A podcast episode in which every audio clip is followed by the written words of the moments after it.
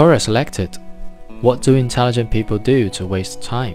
from Jake Fuentes, 46.2 thousand views.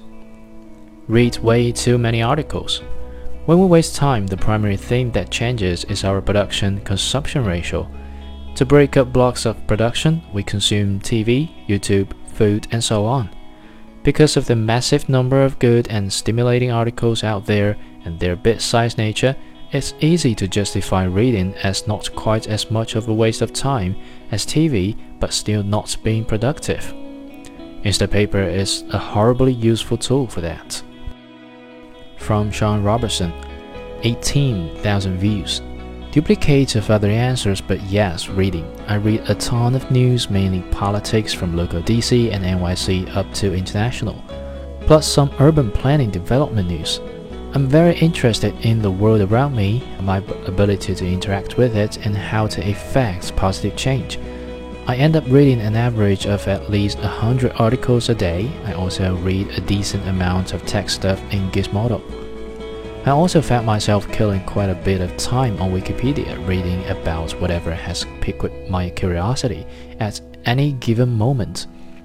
During Hurricane Sandy, I think I blew about three hours just reading about Native American history and culture.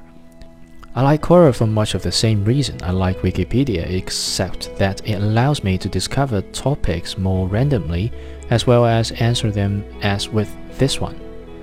When not reading news or other nonfiction, I tend to read a lot of science fiction, especially hard science fiction.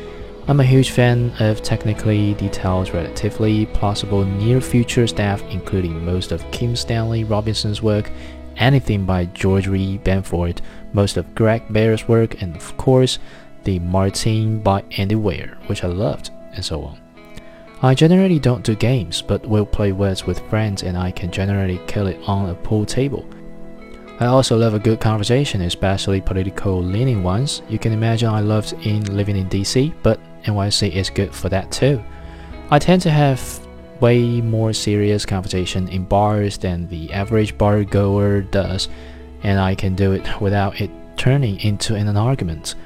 And hang out with similarly motivated people there is something fun about discussing the merits of Glass-Steagall of the failure of Robert Moses's over cocktails. I don't really anymore, but I used to do a lot of 3D graphics work in my spare time, mostly of Star Trek bridge sets. Though it picks up some stuff from others, honestly, almost never play video games. I'd rather have something I created to show for my time spent. In essence, there is really very little that I do that actually wastes time. My brain never really stops running and I don't want it to. I'm either learning, teaching, or creating almost all the time.